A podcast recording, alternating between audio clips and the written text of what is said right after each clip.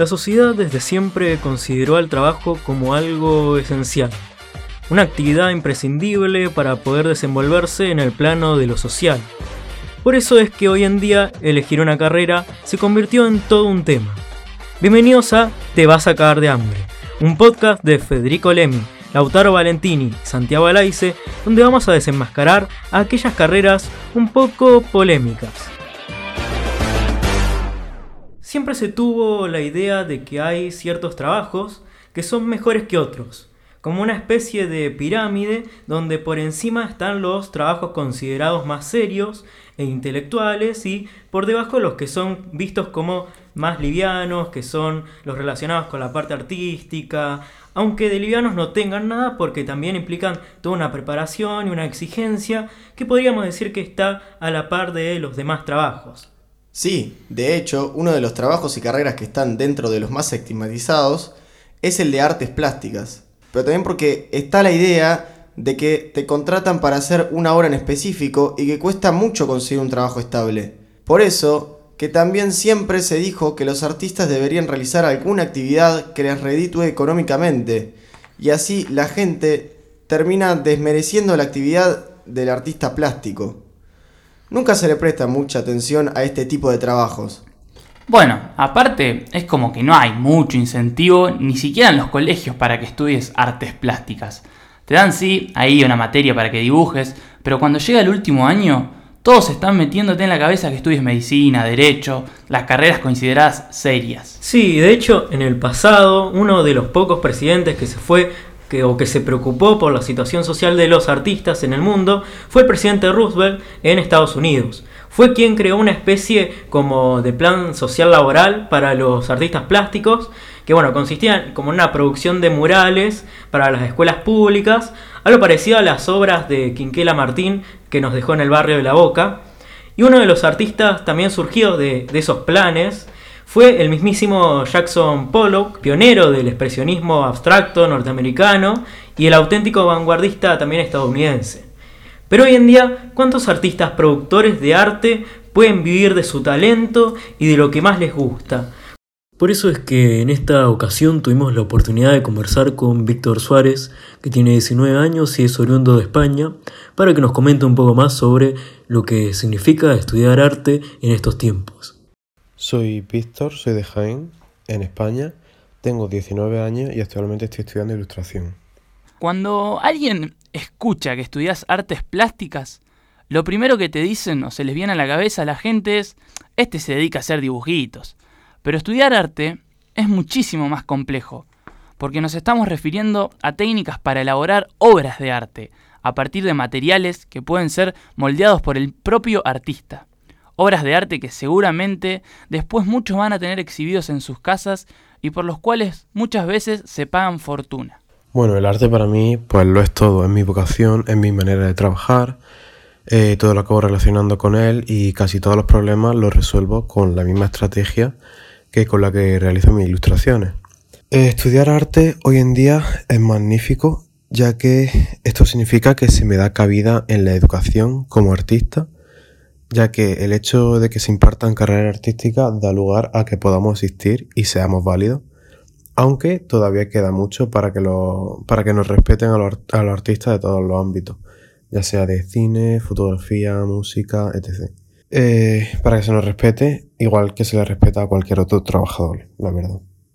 Bueno, de hecho, muchos artistas plásticos de nuestro país han logrado trascender y ser reconocidos en el mundo con premios, reconocimientos también por su actividad aunque la mayoría también tuvieron que eh, venirse a vivir a Buenos Aires para poder triunfar, o em, en otros países, por ejemplo, ir a una ciudad muchísimo más grande para lograr ese triunfo. Porque siempre está esta idea de que en el interior, si te dedicas al arte, no vas a llegar a nada, o que por lo menos te va a costar más, y por eso muchos se vienen para acá, aunque muchas veces igual cuesta. Bueno, hoy en día, con la globalización y las redes sociales, cualquiera puede triunfar en el arte desde cualquier parte del mundo. Sí que es cierto que algunas personas obviamente ya nacen con cierto privilegio y lo tienen mucho más fácil, pero sin embargo gracias a las redes sociales tenemos en lo bueno y en lo malo un espacio en el, que cualquiera tiene el potencial de llegar a todo el mundo. Siempre que estamos por elegir una carrera, se tiene la concepción de que para poder dedicarte a tal cosa previamente tenés que tener algún tipo de talento, porque si no, no vas a llegar muy lejos. Esto pasa mucho en las artes en general, pero sobre todo en las artes plásticas, porque si no sabes dibujar, ¿cómo vas a estudiar una carrera que implica esa actividad? Y esto es algo que se repite muchas veces en la sociedad. El arte no es solo dibujo, porque como ya he dicho, hay fotografía, pintura, cine y muchas otras ramas. Pero si te refieres a que si hace falta saber dibujar para ser, por ejemplo, ilustrador, pues no tiene por qué. Lo que sí es muy importante es saber comunicar. Por ejemplo, encontramos muchos viñetistas durante toda la historia cuyos dibujos no eran espectaculares, pero como sabían muy bien qué palabra usar y cómo comunicar un mensaje, pues acabaron llegando a, todo el mundo. Sin embargo, esto no es un talento como se cree, sino que es algo que se, aprende eh, a base de mucho trabajo y muy duro durante mucho tiempo. Por eso no te vas a encontrar ningún gran artista que no haya dibujado desde pequeño o que no lleve una formación larguísima detrás.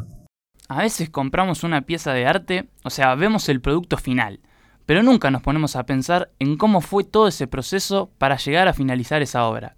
De hecho, no se suele hablar de cómo son los procesos de creación artística.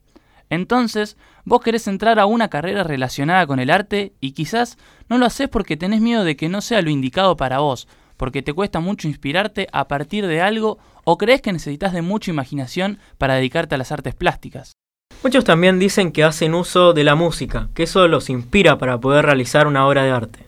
También los días así con lluvia o nublados, sumados con la tristeza, también como te animan o te incitan a dibujar o querer comunicar algo a través del arte. Bueno, por ejemplo, yo puedo dar fe que a mí me suele pasar con la escritura, que se podría decir que también es otro tipo de arte, por así decirlo, y por lo general también estoy como más inspirado para escribir cuando escucho música o está así medio nublado. Pero podemos escuchar qué opinan los profesionales, ¿no? Realmente hay tantos procesos artísticos como artistas hay en el mundo. Es algo único en el artista, ya que cada uno tiene su mente, con su contexto, su cultura, lo que obtiene de su entorno, dónde crece, con quién crece, etc. A mí en concreto me inspira mucho y me ayuda mucho a consumir otros contenidos culturales, ver el proceso de los demás artistas, entrar en su mente y conocer sus procesos, porque así es como mejor se aprende sin duda alguna. Con la llegada de las tecnologías, la forma de hacer arte cambió muchísimo. Ahora, en los artistas plásticos, está muy de moda esto de ser ilustrador, la mayoría de anime. De hecho, hay un montón de jóvenes que hoy en día estudian artes y después suben sus trabajos de ilustración que realizan en sus tablets y arman cuentas de Instagram que llegan a tener muchísimos seguidores. Claro, se empezaban a añadir un montón de nuevos recursos como el sonido, el video, la informática, la electrónica. La ilustración, como ya he dicho, es mi pasión y es a lo que siempre me he querido dedicar desde muy pequeño. Siempre ando expresándome con ella y usándola para cualquier cosa. Vivir de la ilustración hoy en día es difícil, ya que tienes que trabajar mucho y tienes que tener mucha suerte también.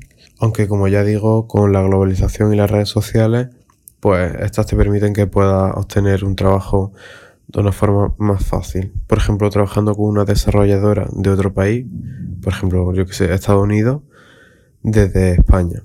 Sin embargo, si quieres ser ilustrador y sobre todo si quieres ser freelance o autónomo y vivir de vender tus productos, por ejemplo, es algo más duro y difícil, porque al principio siempre vas a perder dinero y los primeros años vas a fracasar todo el rato no vas a obtener los mejores resultados y no, va, no van a ser tus mejores tiempos. Por eso, para ser artista hay que tener la piel muy dura y saber gestionar todo esto.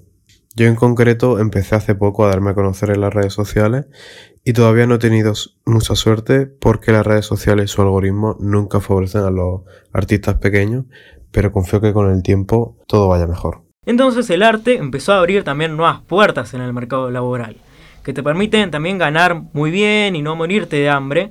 Por lo tanto, si estás pensando en estudiar artes plásticas y el muro que no te permite dar el paso te frena en esta decisión, es el temor también a la salida laboral, despreocúpate y da el salto para estudiar lo que más te gusta. En el próximo episodio, prepárate para conocer todo acerca de la carrera de filosofía y de letras. donde conversaremos con un especialista en el tema para seguir conociendo las diferentes profesiones que están un poco subestimadas. Si te gusta nuestro contenido, podés seguirnos en nuestra cuenta de Instagram como arroba te vas a cagar de hambre y contanos acerca de qué carrera polémica te gustaría que hablemos el próximo viernes. Ahora sí, nos vemos la próxima.